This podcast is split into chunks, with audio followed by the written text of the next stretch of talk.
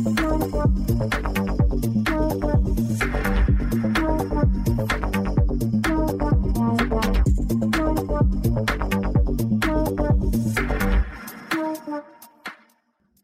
und herzlich willkommen zu einer neuen Ausgabe von Devs on Tape. Wieder von der DORG 2023 in Nürnberg haben wir heute einen Gast. Ja, wir haben es gerade schon mal in der Probe gehabt, der sehr gut gebildet ist, der eine wahnsinnig große Karriere hinter sich hat und jetzt als Developer-Vice President oder VP bei Oracle tätig ist und äh, hauptsächlich alles, was nicht mit Datenbanktabellen zu tun hat, verantwortet. Und ja, wir erfahren mal mehr darüber in der Vorstellung von Beda Hammerschmidt. Hallo Beda. Hallo, vielen Dank für die nette Vorstellung. Äh, gleich eine Korrektur mit sehr gebildet. Das mag vielleicht für JSON und XML zutreffen, für die meisten Teile der Welt nicht. Wenn ich das meinem Sohn vorspielen würde und er hört sehr gebildet, dann lacht er sich kringelig. also begrüße euch herzlich. Moin, moin, wie man aus meiner Heimat sagt. Mhm.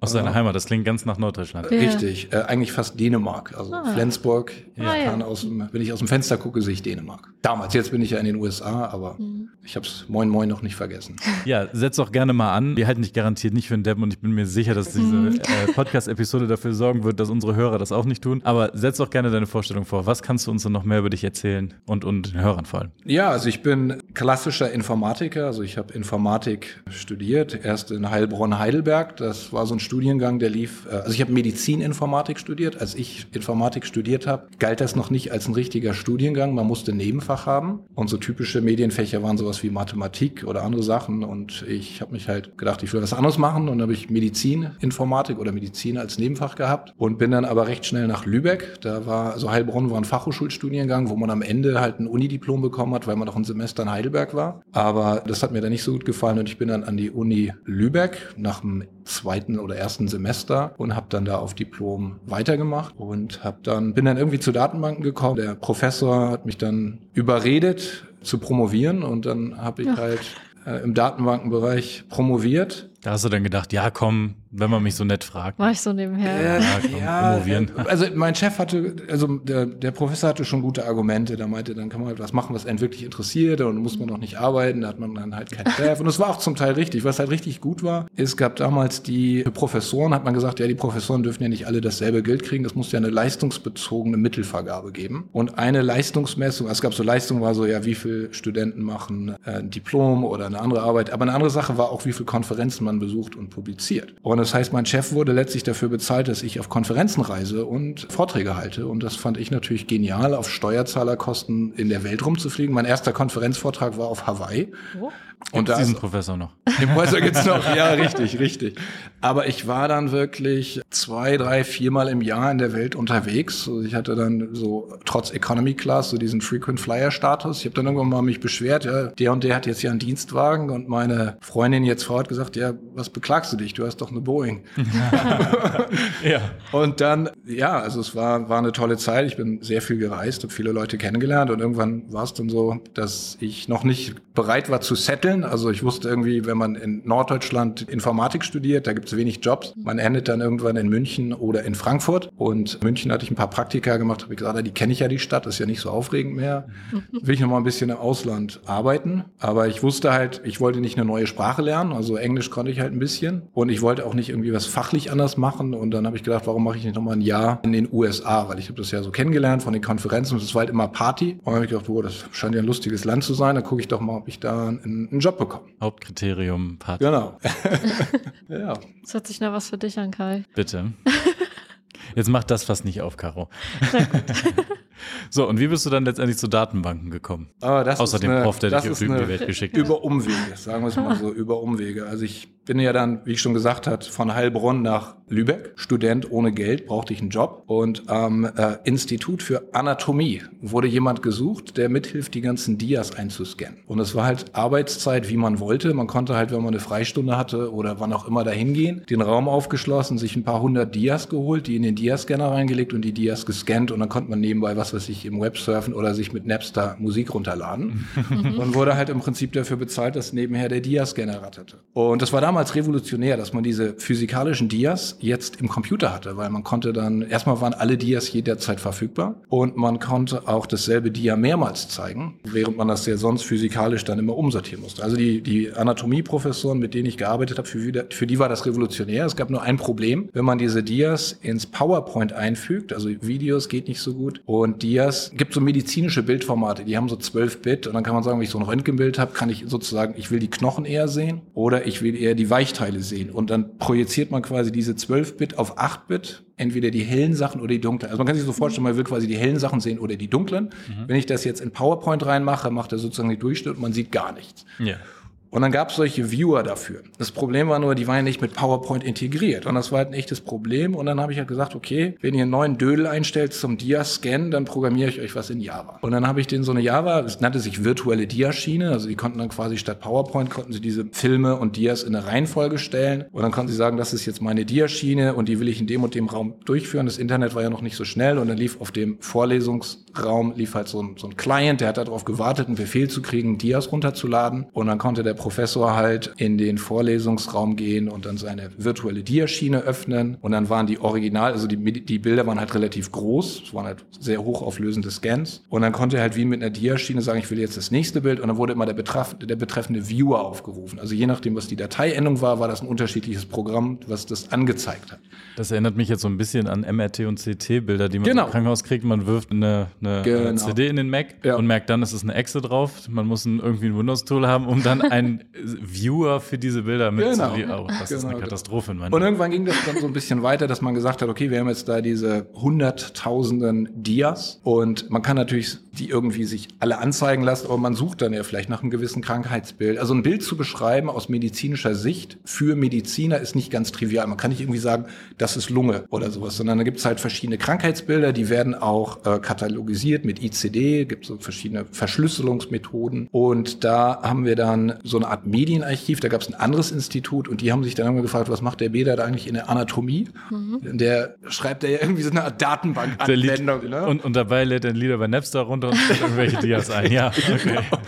Und dann bin ich sozusagen ans Datenbank-Institut gegangen. Also die haben dann einfach gesagt, so, du bist hier irgendwie besser aufgehoben. Also und äh, dann bin ich halt irgendwie so zwei, drei Gebäude weitergezogen und habe dann diese virtuelle Diaschiene, die halt quasi die Anwendung war, haben wir quasi jetzt die Datenbank unten drunter mitgesetzt. Und da gab es so ein Medienarchiv, was man so katalogisieren konnte und diese ganzen Sachen machen. Also war eigentlich eine net, nette Anwendung. Und wir hatten ja schon gesprochen, der Professor hat mir dann noch gesagt, so, dann promovier doch. Und dann habe ich halt irgendwie gedacht, okay, dann mache ich das einfach weiter. Ich habe ja Spaß daran, mache daraus einen Doktor. Und es war relativ schwierig, zu publizieren, weil es war so zu einer Zeit, wo wahrscheinlich gibt es heutzutage Konferenzen, die sich genau mit dieser Schnittstelle Informatik und Medizin beschäftigen, aber damals war man halt sozusagen so so eine Art Bindestrichsache. Also man war weder pure Informatik noch pure Medizin. Also die Mediziner haben sowieso nicht verstanden, was wir da gemacht haben. Die sind relativ altmodisch und für die Informatiker war es halt einfach nur eine Anwendung und die verstanden auch nicht die Komplexität dahinter an, an medizinischer Klassifizierung von von Bildmaterial. Also es war unmöglich zu publizieren. Ich habe zwar diese eine,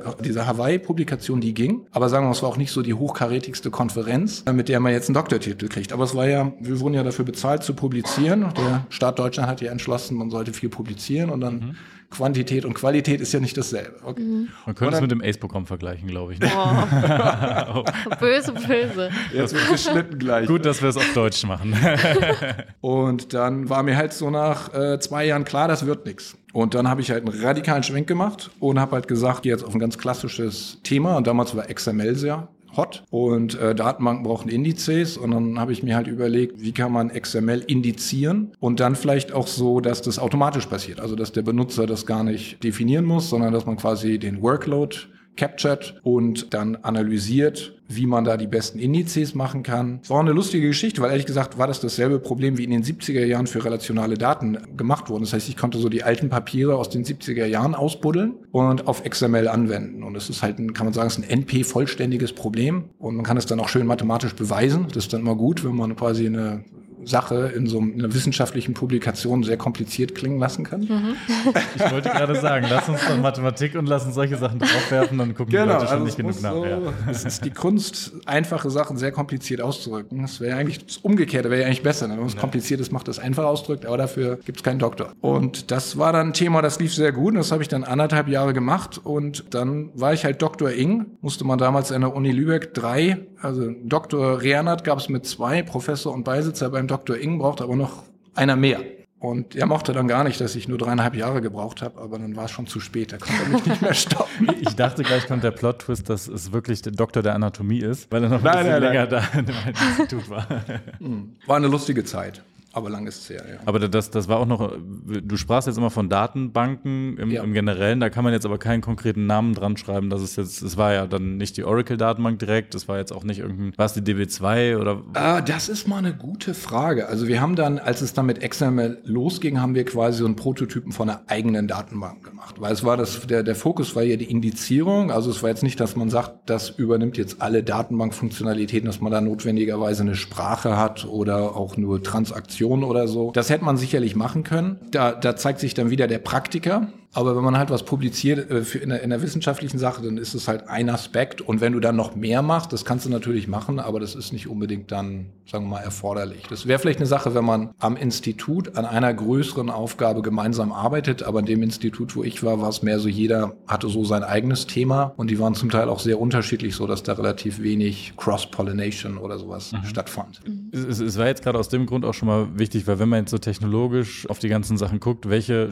Technologien setzen Studenten denn jetzt gerade ein? Oder was würden die für Datenbanken nehmen? Was, wenn die irgendwie, nennen, lass es die ja. Anwendung sein jetzt für die Übertragung dieser Dia-Daten, ja? Ob mhm. es jetzt eine Java-Anwendung ist, welche mhm. Datenbank steckt dahinter? Mal abgesehen davon, dass es einfach klingt auch wie Dropbox, dass die Leute sich einen Ordner machen, die Dias ja, da ja, so war es auch. So war's auch. Auf der anderen genau Seite ist ein Client, der hört auf Events ja. und zieht es runter. Genau. Aber wenn jetzt heutzutage Studenten gerade in Problemlösung gehen oder eine Doktorarbeit schreiben und die brauchen eine Datenbank als Grundlage, wo, wo würden sie denn drauf zugreifen?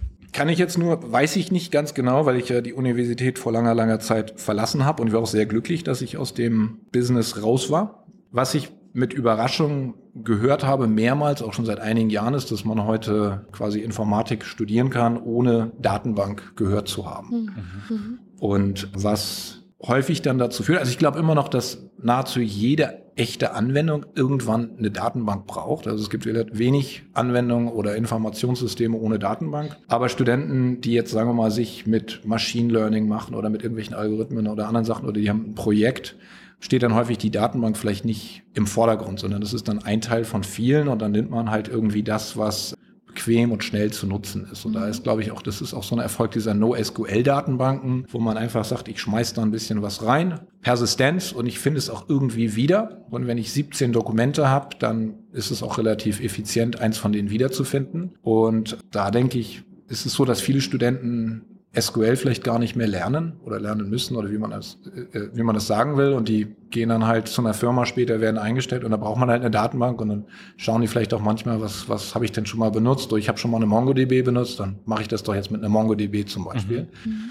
Und ja, ein anderer Aspekt, was auch interessant ist, gerade für Anwendungsentwickler, ist, dass diese NoSQL-Datenbanken häufig das auch sehr einfach machen, von der Programmiersprache zu kommunizieren. Also jetzt sagen wir mal, ein typischer Java-Entwickler, der jetzt JDBC benutzt mit einer relationalen Datenbank, der schreibt halt das SQL in einem String in Java. Also Java ja. guckt in der Regel auch nicht rein. Das heißt, wenn ich da mein From falsch geschrieben habe oder ich habe einen, Schreibfehler in irgendeiner Tabelle, dann kompiliert Java das erstmal und dann habe ich halt einen Laufzeitfehler. Mhm. Und dann habe ich halt die Sachen wie mit Prepare Statement und Bind Variables und Execute und so weiter. Und das ist halt eine Menge, eine Menge Code, den man so zusammenschreiben muss für eine relativ einfache Operation. Und da sagt sich dann jemand, ja, wenn ich jetzt hier so eine Art NoSQL-Datenbank, Schrägstrich Bitbucket nehme, dann ist es irgendwie ein Put hm. und ein Get. Das ist eine Zeile und das ist dann häufig auch integriert direkt. Da ist dann irgendwie eine Library oder eine Klasse, die ich runterlade. Und dann habe ich halt irgendwie mein, mein Objekt in, also als Java-Objekt, was jetzt sozusagen die, die JSON Collection zum Beispiel darstellt. Und da kann ich, habe ich dann sowas wie Inserts oder Find oder Delete und so weiter. Das heißt, ich habe nicht diese zwei Sprachen, wie ich es bei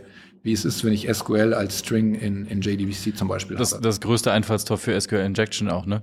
Dadurch, dass es nicht erprobt wird, sondern wirklich als String behandelt wird und wenn man das nicht sanitizer, wenn man da dann ja. versucht, dass ja, es escape bind, wird. mit Bind Variables arbeiten. Genau, wenn ich dann meinen ja. String selber zusammenbaue, klar, dann habe ich natürlich SQL Injection, ja. Genau, das passiert dann ja ganz schnell. Ja, ja jetzt machen wir eine kleine Zeitreise. Wir haben vorhin darüber gesprochen, was du dann bei deinem Doktor gemacht hast mhm. und welche Thematiken du da angegangen bist. Jetzt habe ich es gerade im Intro schon mal so ein bisschen angedeutet. Du bist verantwortlich oder du arbeitest an allen Themen, sage ich jetzt mal, in der Oracle-Datenbank, die jetzt nicht unbedingt äh, Tables betreffen. Du sprachst von Lobs schon mal im Vorfeld, ja. von JSON natürlich ganz. Da wollen wir gleich mhm. auch mal ein bisschen tiefer noch reinschauen. Was würdest du denn jetzt beschreiben? Was ist jetzt aktuell deine Kernarbeit, die du, ich sage jetzt mal, tagtäglich machst? Also das Team, ich habe ein super Team. Wir sind in den USA, wir haben Mitarbeiter in Indien, in, in Mexiko und wir die, die Bereiche, die wir abdecken, ist XML, ist JSON, ist halt Oracle Text und Lobs und auch noch so Extensibility und Object Types, so, ähm, die sind auch dabei. Was jetzt so die tägliche, äh, also natürlich ist es, wir haben Kunden, die all diese Features nutzen und wenn die Probleme haben, dann fixen wir die, also Bugs, das gehört einfach dazu. Ähm, aber was so tägliche Aufgabe ist, ist wirklich, was momentan sehr, sehr gut läuft, ist halt JSON. Mhm. Dass man halt sagt, okay, JSON, also ich habe 2013 mit JSON angefangen und ich hätte jetzt gedacht, dieser Hype-Cycle ist eigentlich jetzt schon vorbei, aber eigentlich geht es erst richtig los. Ja. Also gerade auch mit Oracle 19c, 23c, JSON wird immer populärer. Ich hatte so einen lustigen Moment auf dieser Konferenz. Also ich erinnere mich noch, ich habe hier Papiere eingereicht, die wurden abgelehnt zu JSON. Mhm. Okay. Und dann wurden die ersten Papiere angenommen und da hatte ich vielleicht fünf, sechs Zuhörer. Mhm. Und als ich, bevor ich jetzt hier rüber gereist bin, wollte ich mir meine Talks, ich habe drei Talks hier, wollte ich mir einen Kalender eintragen. Ich habe gedacht, ich suche einfach nach Jason, weil das sind meine Talks. Und dann habe ich da 15 Talks gesehen. Hab ich yeah. gedacht, oh, was ist das denn? ja, die brauchen manchmal so ein bisschen die Community, die braucht so ja, ja. Dinge und, zu adaptieren.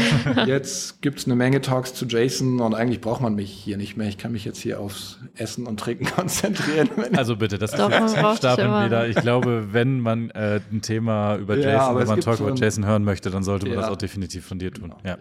Aber das sind so die Sachen, die ich, die ich auf der Arbeit mache. Also wir haben momentan auch was sehr, sehr, sehr viel Zeit in Anspruch nimmt, aber ich meine das positiv, sind so Migration von NoSQL-Datenbanken. Und mhm. zwar, wir arbeiten seit vielen Jahren mit Kunden, also wir haben massive Workloads auf JSON und wir haben einige Kunden, die New York Stock Exchange darf ich hier nennen, weil die auf der letzten Cloud World ihre Use Cases präsentiert haben. Die haben relativ früh erkannt, dass sie JSON, also sie wollten JSON haben und sie haben relativ früh erkannt, dass sie es mit Oracle besser hinkriegen. Aber es gibt auch eine Menge Kunden, die haben gesagt, oh JSON, ich nehme jetzt eine NoSQL-Datenbank. Und was dann sehr häufig passiert ist, dass diese NoSQL-Datenbanken, das sind in der Regel Single-Trick-Ponies, die können eine Sache sehr gut. Mhm.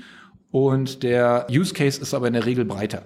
Und dann oh, das geht nicht mit der NoSQL-Datenbank. Ach, also ich kann ein Beispiel nennen, das war auch schon 2015. Es war eine sehr, sehr große US-Versicherung, die haben sich entschlossen, ihre ganzen Policen als JSON zu modellieren. Und es macht auch Sinn, weil Policen sind sehr unterschiedlich mhm. ähm, und sie haben halt gesagt, das ist ein Webinterface, wir wollen eine Police halt schnell laden können. Das bisherige Datenmodell bestand so aus 30 bis 40 Tabellen, die alle gejoint werden mussten, weil mhm. Policen können sehr unterschiedlich sein, deshalb sehr viele verschiedene Tabellen und die haben dann gesagt, okay, wir wollen modernisieren. Also JSON kommt sehr häufig über Monetisierung ins Spiel. Mhm. Und die haben gesagt, okay, wir machen JSON und ähm, haben dafür eine NoSQL-Datenbank gemacht, die haben die Applikation geschrieben, die war alles wunderbar. Also die konnten super ihre Police, eine einzelne Police abspeichern und wiederfinden. Also Bitbucket. Mhm.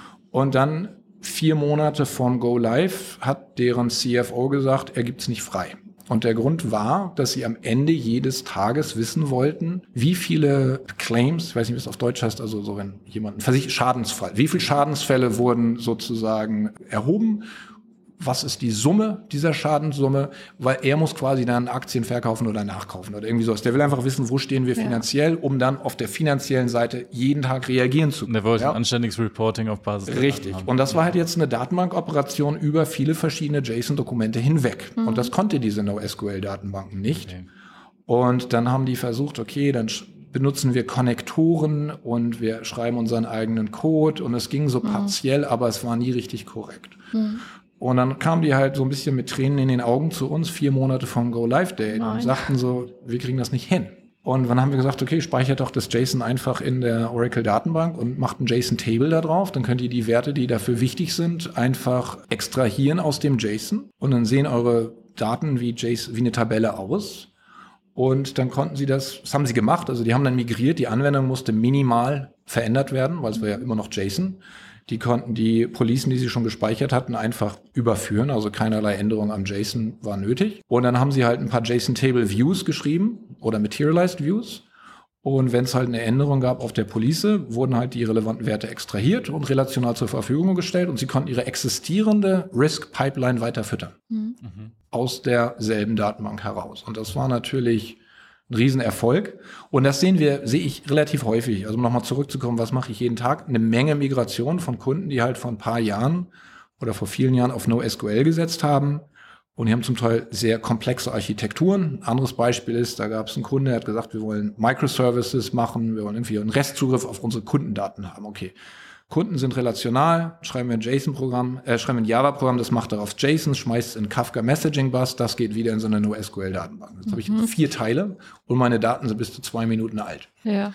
Und wenn was kaputt geht, was ist kaputt? Wen von den vier von den vier Leuten will ich haben? Und die Leute, die es gebaut haben, sind schon längst weiter. Die konnten sich dann Kafka auf ihren Lebenslauf schreiben und sich mhm. dann woanders weiter bewerben. Und dann ist der arme DBA dann da irgendwie dabei und versucht herauszufinden, wen er anrufen muss, dass es wieder läuft. Mhm. Das, das war auf jeden Fall der einfachere Move von Oracle zu sagen, wir machen jetzt eine wirklich in der Tiefe eine super Unterstützung für JSON, ja. als dass es eine NoSQL-Datenbank gibt, die versucht, ein relationales Layer oben drauf zu setzen, damit man sich diese verschiedenen Punkte sparen kann. Also es ist ja immer Zusatzsoftware, ja. Mittelware dazwischen oder irgendeine Software, die aus diesen. Naja, ich meine, Oracle gibt es seit 40 Jahren und die haben eine Menge Anwendungsfälle gesehen, lange bevor ich dabei bin, und ist einfach optimiert. Wir haben auch mal mit einer sehr populären NoSQL-Datenbank einen Performance-Vergleich gemacht und NoSQL war ja damals so, wir sind halt schneller. Und wir sind schneller und wir skalieren besser und dafür musst du halt deine Transaktionen aufgeben, mhm. ist dann Eventual Consistency, aber wir sind schneller. Und dann haben wir halt irgendwann, äh, wir haben ja diesen Autonomous JSON Cloud Service gelauncht vor so drei Jahren und dann haben wir halt auch, also wenn man sich diese, das Launch-Block anguckt, weiß man auch mit welcher Daten wir, also ein sehr führender Mitbewerber im JSON-Umfeld.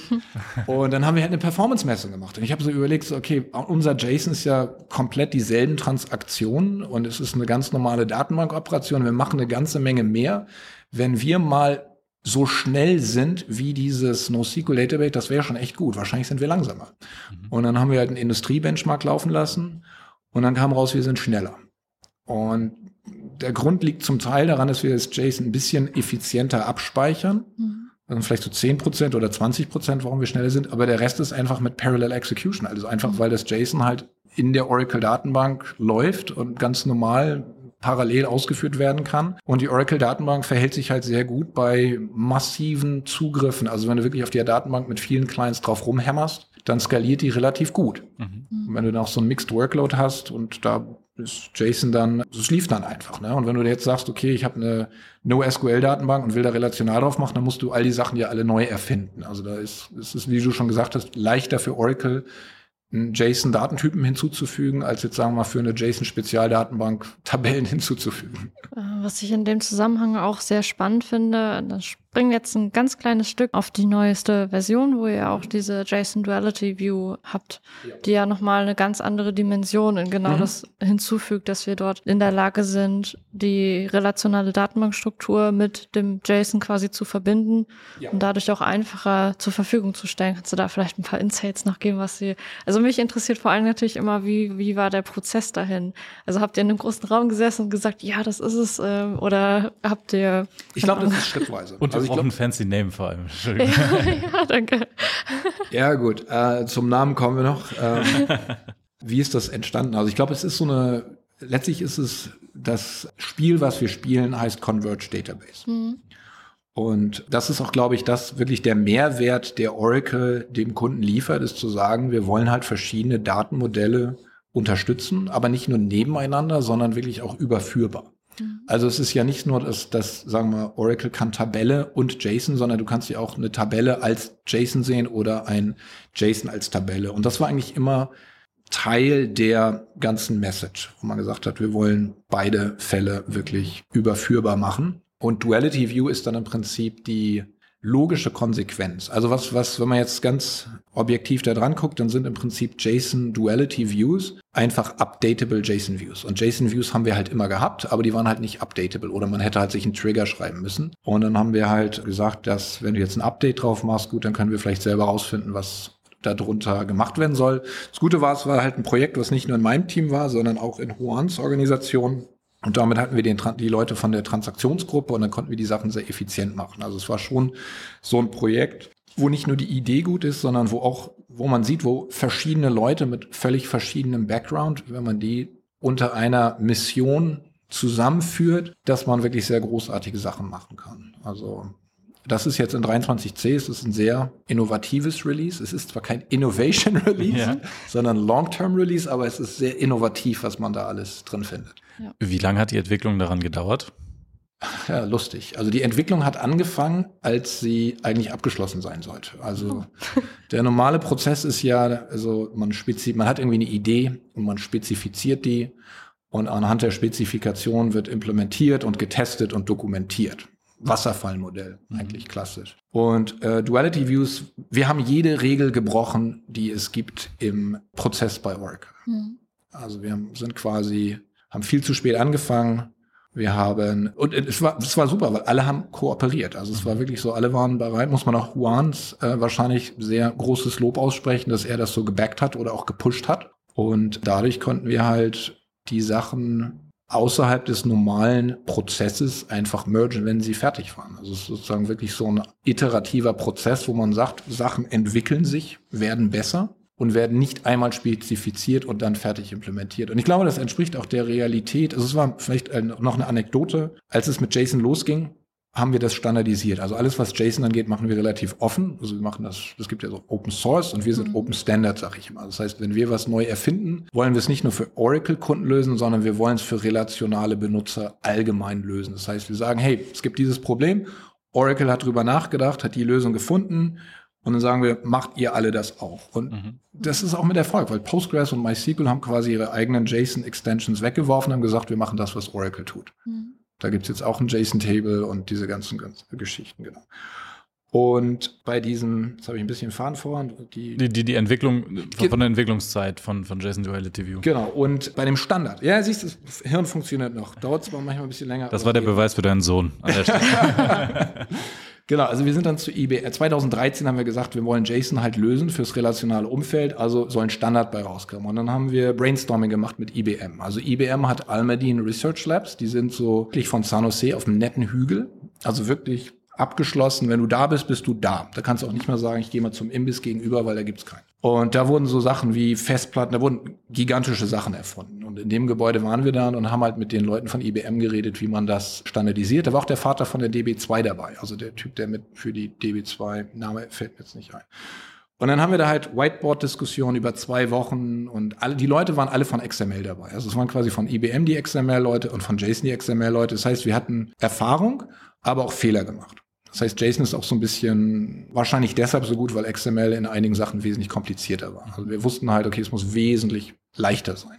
Und dann waren wir halt fertig mit dieser Standardgeschichte und jetzt beginnt der große Unterschied, weil wir waren die Entwickler von Oracle, die da waren und von IBM waren die Standardleute da. Das heißt, deren Endprodukt war der Standard, ein Stück Papier, mhm. wo was drauf stand. Wir sind zurückgegangen, mussten das programmieren. Also mhm. grundsätzlicher Unterschied. Und in dem Moment, wo man dann halt wirklich das implementiert, was man vorher spezifiziert hat, fällt ja eigentlich erst auf, wo man nicht drüber nachgedacht hat, mhm. was ja noch ganz gut gewesen wäre. Und dann haben wir halt gesagt, okay, dann machen wir auch dies, dann machen wir auch das, dann machen wir auch das. Und ich habe dann irgendwann mal die von IBM gefragt, so, habt ihr was, wie macht das da? Und die haben gesagt, ja, wir haben das, wir wissen gar nicht, wo das implementiert wird. Ja, das ist, glaube ich, in DB2, aber das wird in China gemacht oder so. Mhm. Und wenn du dann halt ein Programmierer bist und du kriegst irgendwie unter der Tür so einen Standard durchgeschoben und das heißt, programmier den mal, dann, mhm. ja, dann musst programmierst du den halt. Aber dann, vielleicht fällt dir dann irgendwie auch ein, was man besser machen könnte. Aber deine Aufgabe ist es ja, den Standard zu implementieren. Ja. Und dann ist es da irgendwo verloren. Und Oracle ist halt irgendwie eine Firma, wo du äh, Mädchen für alles bist. Also wir, wir spezifizieren, wir schreiben den Code, wir fixen dann auch die Bugs und sind Mädchen, wir patentieren das. Wir sind dann wirklich für weite Bereiche wirklich alleine zuständig. Mhm.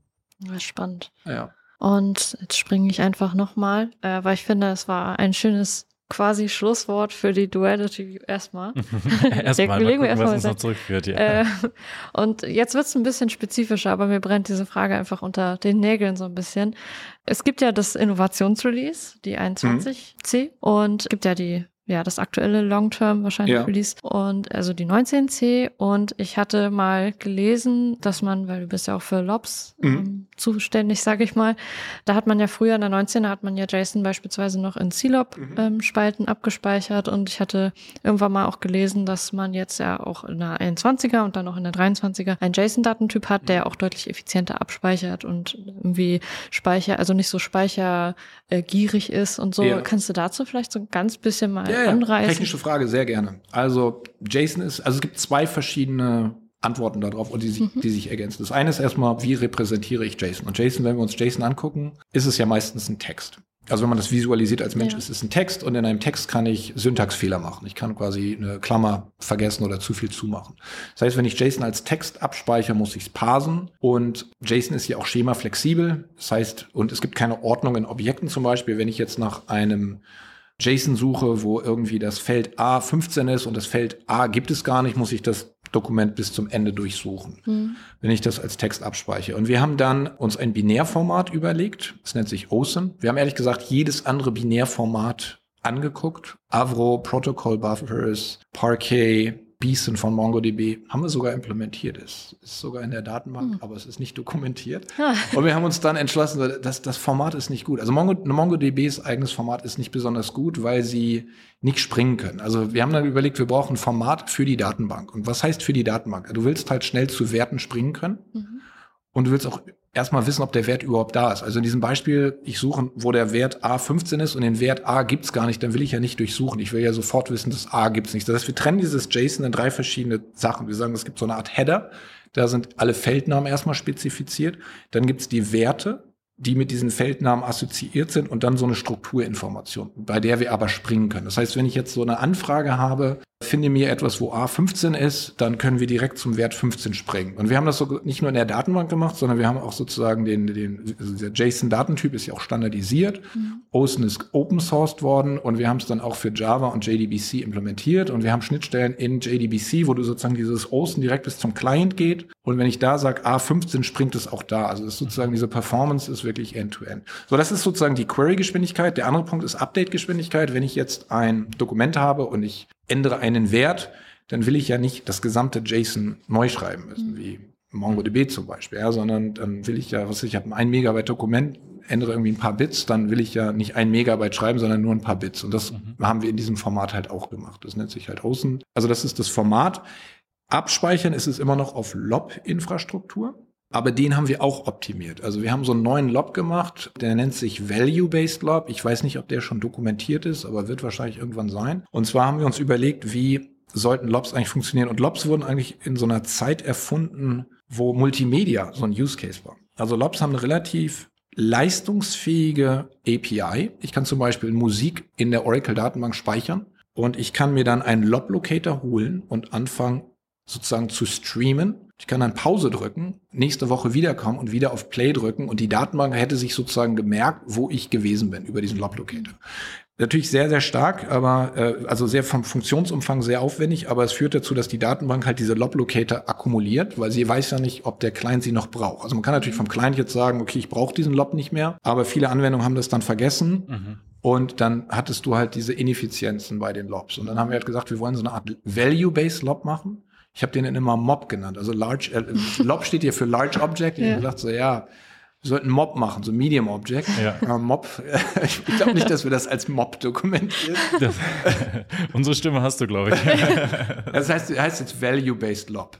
Und Value-Based heißt im Prinzip, ich kann den einmal lesen. Also ich habe nicht diese API, wo ich sagen kann, ich will jetzt rumseeken. Weil beim JSON ist es ja auch so, ich will das ganze JSON haben. Ich will ja nicht irgendwie da durchstreamen oder morgen wiederkommen und sagen, ich will noch den anderen Teil. Das heißt, diese ganze darunterliegende Lob-Infrastruktur wurde auch von der Performance dann deutlich optimiert. Mhm. Also das ist, wurde in Release 20 hinzugefügt. Ich weiß gar nicht, wie viele eure Hör Hörer überhaupt wissen, dass es mal Oracle 20 gab. Also ich weiß auch eine Woche lang. Ich hab's auch nicht. Echt? Nee. Nein, nein, also Release 20 wurde dann gecannt wegen Covid. Dann hieß es halt, Covid ist da, die Leute haben jetzt keine Zeit abzugraden. Mhm. Und dann wurde es halt verschoben auf 21. Aber Ah, deshalb muss man okay. für JSON, um JSON Type zu nutzen, muss man halt die Kompatibilität auf 20 setzen. Okay, die, die Frage haben sich dann bestimmt schon die einen oder anderen schon mal gestellt. ja, genau. Ja. Also es gab für eine Woche gab es Oracle Release 20, ja. Okay. Gut, und ähm, also so wie du das eben beschrieben hast, ich, ich denke natürlich, also ich denke immer aus meiner relationalen Brille, weil ich ist einfach das, was ich kenne. Und in dem Zusammenhang kenne ich natürlich auch so ein paar Vorurteile, die einige auch schon geäußert haben, sowas wie eben Jason, das kann man halt nicht durchsuchen, richtig, mhm. das kann man vielleicht nicht richtig initiieren und so. Und das, was du vorhin auch beschrieben oder eben beschrieben hattest, wie der, wie ihr den Datentypen jetzt aufgebaut habt und so, hört sich das ja auch schon so, finde ich, so ein bisschen wie so eine Indizierung an. Da habt ihr sicherlich auch schon was implementiert.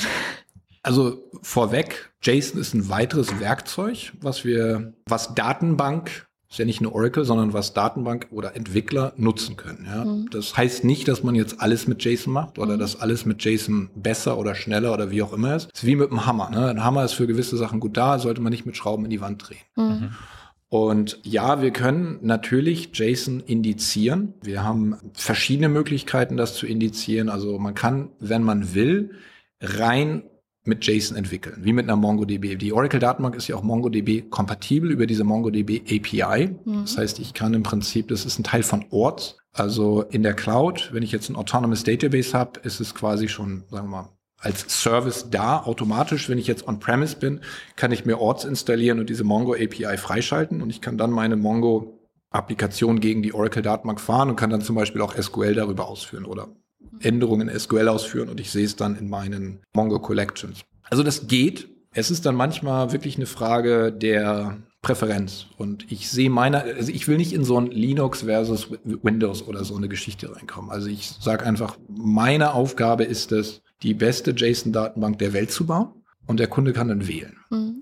Und ich sehe manchmal Anwendungsfälle, gerade erst vor zwei Wochen mit JSON, komplett flaches JSON-Objekt. Warum macht ihr überhaupt JSON? Also ja, das ist, warum auch immer. Also ich belehre dann nicht die Kunden, aber ich stelle mir dann schon die Frage, warum habt ihr dafür JSON genommen? Hätte man genauso gut relational machen können. Manchmal ist es noch ein bisschen schlimmer so mit XML. So XML ist irgendwie out. Mhm. Wobei XML in meinen Augen komplett gültige Anwendungsfälle hat. Also wenn ich Dokumente habe, also XML kann ja Daten und sowohl Content darstellen. Das heißt, ich kann im XML-Dokument, diese Mixed Content, ich kann sagen, das ist fett gedruckt, das ist unterstrichen und so weiter. Das kann ich in JSON nicht. Mhm. Wenn dann die Leute anfangen, sozusagen mit JSON Dokumentenfälle zu lösen, dann sage ich so, also mit Textdokumente meine ich mhm. damit, ne? dann sage ich mir so, würde ich eher nicht machen. Mhm. Aber ja, XML ist alt und wir machen das jetzt alles mit JSON. Mhm. Also es gibt, es ist, wir sind auch so ein bisschen so eine Modeindustrie. Ne? Ja. Und da sehe ich auch so ein bisschen, dass es so überschwingt, dass die Leute dann JSON nutzen für Sachen. Und, und in Oracle ist es ja auch kein Entweder-Oder, sondern die meisten Kunden haben irgendwie eine Tabelle und sagen, oder viele Kunden, in der Vergangenheit waren es vielleicht 80 Prozent, die sagen, ich habe eigentlich eine relationale Applikation, aber ich brauche ein bisschen Schema-Flexibilität. So, anstatt jetzt zu sagen, Flex Varchar 1, Flex Varchar 2, also wo man auf Vorrat 20 Strings und 20 Nummern und 20 Datum hinzumacht und dann nicht weiß, was drinne ist, kann man auch sagen, ich mache einfach ein JSON-Feld und wenn ich dann irgendwie Flexibilität brauche, tue ich das ins JSON rein. Also das ist ein sehr, sehr gängiger Anwendungsfall. So 80 Prozent ist vor ein paar Jahren. Jetzt habe ich ja gesagt, wir machen so viel Mongo-Migration, jetzt ist es vielleicht nur noch 50 Prozent. Also wir sehen ganz stark diese JSON-Only-Use-Cases. Mhm.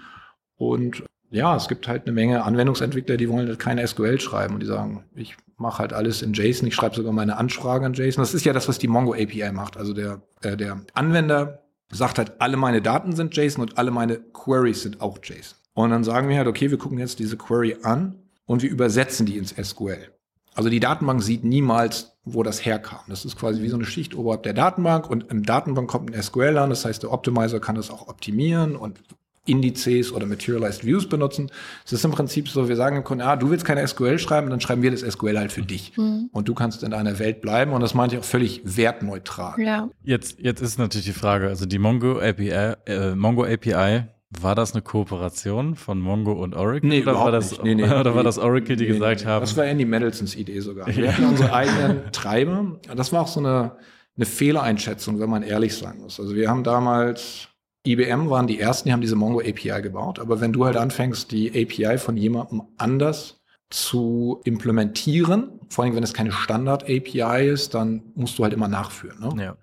Und das ist der eine Punkt. Und das andere ist, und du kannst auch eigene Fähigkeiten nicht so gut oder manchmal sogar gar nicht zur Verfügung stellen. Und wir haben diese SODA-APIs gebaut, Simple Oracle Document Access. Mhm. Die sind halb erfolgreich, sag ich mal. Also wir haben durchaus eine Menge Kunden, vor allem eine Menge große Kunden, wo es wirklich wichtig ist. Aber Mongo API ist halt einfach wesentlich dominanter. Und dann hat Andy Mendelssohn irgendwann gesagt, so, warum macht ihr nicht die Mongo API? Und die ist im Prinzip Teil von Soda. Also Soda ist MongoDB kompatibel und es ist halt einfach nur eine andere Syntax, die wir dann übersetzen in SQL. Also es gibt keine Kooperation. Wir haben ja damals auch, also 23c hat ja auch JSON Schema. Ähm, wir können ja einmal JSON Schema zur Validierung benutzen, aber ich kann auch beliebige Datenbankobjekte wie eine ganz normale relationale Tabelle kann ich beschreiben als JSON Schema Dokument. Mhm. Also im Prinzip das, wenn ich DBMS Metadata Get DDL mache oder Describe Table, kann ich mir daraus ein JSON Schema bauen, ist dann halt maschinell verarbeitbar. Und da haben wir halt auch im Prinzip gelernt, haben wir gesagt, okay, es gibt halt JSON Schema Standard, lass uns mit denen zusammenarbeiten. Und das sind ist so eine Leute, die für verschiedene Firmen arbeiten und die aber auch JSON Schema so als gemeinsames Projekt haben und wir sind da im Prinzip Contributor geworden. Mhm. Und wir haben das sogar abgestimmt mit Postgres. Also ich habe mit Leuten von Postgres da zusammengearbeitet, mit Leuten von, von MySQL. Oracle war auf jeden Fall hat 90 Prozent der Arbeit gemacht, auch, auch konzeptuell. Und wir haben halt so ein bisschen Feedback einfließen lassen. Mhm. Und MongoDB wollte sich nicht beteiligen, also die haben noch nicht mal geantwortet. Mhm. Das wie auch immer. Hätte, hätte ich äh, tatsächlich, wenn ich das nicht schon vor, im Vorfeld mal mit dir besprochen hätte, hätte ich da nicht mitgerechnet, dass ja. gerade eine Datenbank, die vor allem im Open Source Bereich und sowas so Anklang findet und so häufig genommen wird, dass die nicht offen für die Kooperation mit anderen Standards oder mit anderen Datenbanken sind. Kann man jetzt kommentieren oder un unkommentiert lassen, aber das, das mag aus geschäftlicher Sicht ja. für die Sinn machen oder nicht, das kann ich nicht beurteilen, will ich auch nicht, aber ich beobachte das halt nur. Mhm. Und, äh, was wir halt machen wollen, also das, was das motiviert mich auch sozusagen als alten Datenbanker, ist, dass man wirklich Probleme sich anschaut, sie löst und dann sagt, wir haben eine Lösung und die gibt es auch in Oracle. Mhm. Und vielleicht sagen wir, wir machen es vielleicht ein bisschen besser oder ein bisschen schneller, aber wir wollen halt nicht, also es ist im Prinzip sozusagen der, so ein gewisses Gefühl für die Industrie als Ganzes was zu tun. Also wenn man das so mit anderen Industrien vergleicht, wie Brückenbauer oder so, das ist ja nicht, die sagen, oh, wir wollen jetzt eine neue Brücke bauen, jetzt fangen wir mal, woraus bauen wir die denn mal? Was nehmen wir denn mal heute für ein Material und wie machen wir das denn heute mal? Und in unserer Industrie ist es ja doch sehr häufig so, dass bei jedem Projekt fängt man irgendwie aus auch, auch wenn das Projekt schon zigmal gemacht wurde, sagt man, heute machen wir es aber anders. Heute bauen wir irgendwie mal die Brücke aus Spaghetti oder ja. Was ja in vielen Agile Coachings durchaus eine Sache ist. Ja, ja jetzt, jetzt haben wir natürlich von dieser langen Liste an Themen, die du zum einen natürlich verantwortest oder treibst in deinen Teams, haben wir jetzt gerade JSON und XML ein bisschen abgedeckt mhm. und sind aber leider auch schon an dem Zeitpunkt gekommen, wo wir zu ja. unseren Kategorien rüberwechseln. Ich mag es jetzt nicht beschwören oder ankündigen, aber Part 2, 3, 4 und 5 könnte ja. natürlich in Zukunft mal okay. äh, folgen. Vor allem, wenn du vielleicht wieder mal mit deinem Professor redest und dann für eine Konferenz nach Deutschland kommst, werden wir natürlich mal äh, zu greifen kriegen. Oder du stellst uns den Professor vor. Nee, mit dem habe ich, das habe ich vielleicht falsch ausgedrückt. Das habe ich 2006 bin ich ja in die USA mhm. und seitdem habe ich mit dem Professor auch nichts mehr zu tun. Also Schade, ich dachte, Caro und ich könnten mal mit dem sprechen, ob wir nicht dafür bezahlt werden, rüber zu dir in die Staaten zu kommen. Ja, an der Stelle kommen wir rüber zu unseren äh, Kategorien. Und zwar haben wir ja drei Kategorien an der Zahl, rein hypothetisch, ganz privat und Konsum und starten mit der ersten Frage. Ja, jetzt habe ich mir natürlich noch keine rausgesucht, Kai. Ja, Überraschung wie immer. Ja, ich würde mal fragen, was schätzt du? Wie sieht dein Tag, äh, wie, seine, wie sieht deine tägliche Arbeit in zehn Jahren aus? Sehr schwierige Frage, weil eigentlich ich nie was geplant habe, so richtig. Es hat mhm. sich alles irgendwie immer ergeben. Viel Glück gehabt im Leben, muss ich ganz ehrlich sagen. Viele Zufälle, die einfach sehr, sehr glücklich waren. Wahrscheinlich so wie heute. Also mhm. ich glaube nicht, dass sich da groß was ändert. Ich werde aufstehen und auf irgendeiner Tastatur rumklimpern oder im Zoom-Meeting sein. Wahrscheinlich heißt es dann nicht mehr Zoom, aber glaube nicht, dass sich das groß ändert. Mhm. Das ist gut, dass wir jetzt an dieser Stelle nicht noch äh, das KI-Thema oder AI-Thema ja. aufmachen, welches auf dieser Konferenz natürlich sehr präsent ist, weil dann wären wir bei die Arbeit in zehn Jahren wahrscheinlich. Ja gut, da mache ich, wenn ich da eine Vorhersage wagen würde, muss ich sagen, man sollte das Gegenteil von dem tun, was ich vorhersage, weil in der Vergangenheit lag ich immer falsch. okay, das ist sehr schön. Dann werden wir die nächsten zehn Jahre genau das beherzigen. Ja. Eine weitere Frage aus dem Bereich rein hypothetisch. Wenn du einen technologischen Trend in den letzten Jahren ungeschehen machen könntest, wäre, welcher wäre das? Ja, ist eine gute Frage. Was mir, was mir grundsätzlich einfällt, ist, manchmal hat man das Optimum an einer Sache erreicht. Und dann wird sozusagen technische Entwicklung nur der technischen Entwicklung wegen gemacht. Ich würde so denken, so Touch-Displays im Auto, um die Temperatur zu verändern oder so eine Sache. Das habe ich selbst bei der Einführung noch nicht verstanden. Oder ja. so ähnliche Sachen, wo es nur noch darum geht, irgendwie, weil es möglich ist. Oder irgendwelche, wir sind gestern, bin ich mit einem Kollegen hier rumgefahren, der hatte im Auto so grüne Streifen in den Türen. Ja. die leuchten konnten. Wahrscheinlich kann man die Farbe auch noch einstellen. Also das ist so rein, so weil es möglich ist, mache ich's. Und das ist einfach so, okay, irgendwann muss man noch zugeben, wir wissen jetzt, wie man eine Autotür von innen baut. Und dann ist auch gut. Das ist so wie bei CD, also 16 Hertz, äh, was ist das, 16 Bit, 44,1 Kilohertz. Da ist vorbei. Jetzt sagt keiner, irgendwie mache ich jetzt CD2 oder CD5 oder mit den Fernsehern 4K, 8K. Irgendwann ist vorbei, dann sagt man, jetzt ist gut und dann sollte man vielleicht auch seine Ingenieursressourcen auf was anderes verschwenden, als Lichtbalken in Autotüren einzubauen. Also, Also es, gibt, es gibt ja schon überall Gestensteuerung, ja. Also wenn man die Temperatur bald nur noch durch ganz, Ja, ga- ganz dolles Winken in, ja, in der Mittelkonsole irgendwie ich aktivieren mag kann. meine Knöpfe. ja, dann sollten wir die auch wieder zurückbringen mit einem kritischen Blick Richtung VW. Ja, da habe ich gehört, da kann ich jetzt tatsächlich aus dem Nähkästchen plaudern. Es soll wohl günstiger sein, ein Touch-Display zu implementieren und einzubauen, als Knöpfe zu bauen, Okay. weil das Herstellen von Knöpfen und das Anbinden von Knöpfen wohl aufwendiger ist als ein Touchscreen. Okay, dann zahle ich halt lieber ein bisschen mehr. Oder fahr Genau, mein, das fahr mein altes mein Auto Gedanke. weiter. Wir sollten, ich meine, jetzt sag bitte nichts, weil dann müssen wir das Gegenteil tun, aber vielleicht sollten wir investieren in Technologie, die man auf Touchpads draufkleben kann, die dann wieder das physikalische Drehen von Knöpfen. Also das wäre quasi das, das äh, Klassifizieren oder Retro. Retro, genau. Retronobs vielleicht. Wenn nennen wir sie einen Retronobs, alles klar. Der Ja. Podcast, der muss leider jetzt zensiert werden, weil das ist Patent Pending. Ja. Okay, kommen wir zur nächsten Kategorie und zwar ganz privat. Caro, hast du die Gelegenheit genutzt, dir eine Frage auszusuchen? Ja, ich habe mir tatsächlich eine ausgesucht. Hervorragend. Und zwar, ähm, welche Rolle spielt dein privates Umfeld bei der Ausübung deines Berufs? Bist du umgeben mit anderen JSON-Entwicklern zum Beispiel oder äh, mit, mit anderen Nerds, Geeks oder sowas? Also ich bin auf der Arbeit natürlich viel mit Kollegen, Mhm. habe ich viel zu tun, aber ich versuche über den Tellerrand hinauszublicken. Mhm. Also Jason ist ja noch relativ neu und also wenn ich mit, selbst mit meinen Jason-Kollegen irgendwie essen gehe, mittags oder so, reden wir jetzt nicht nur über Jason. Mhm.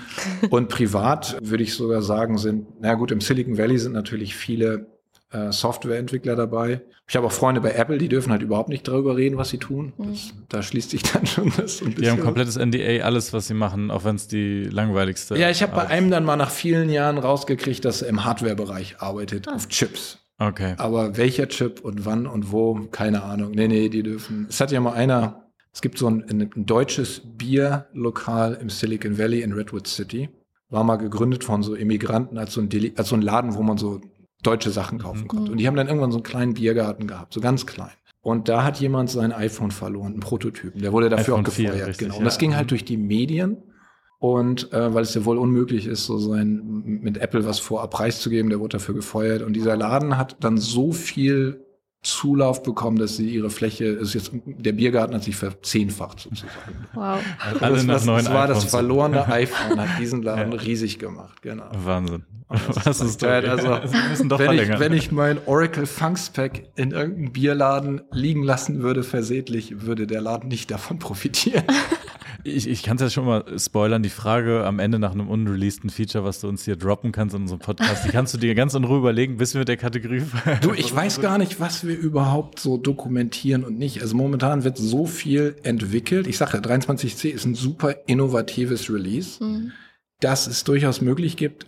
Ich bin davon fest überzeugt, dass es mit Features kommt, wo der Doc oder wo die, das Doc-Team noch nicht die Zeit hatte, das ordentlich zu dokumentieren. die noch gar nicht bekannt sind. Genau. Und deshalb, also selbst bei der 19C-Dokumentation machen wir monatlich Änderungen, weil wir das wurde gebackportet, das funktioniert jetzt. Also es ist auch nicht so, dass die 19C jetzt statisch ist, Mhm. sondern selbst da ist ja mit jedem Bundle-Patch sind neue Fähigkeiten da und die Dokumentation wird dementsprechend angepasst. Also Also gibt es nicht, wie, wie Mark Saves die Working Copies in Apex angekündigt hat, das Feature und zwar, wie nennt man JSON Duality? Was könnte die Steigerung davon sein?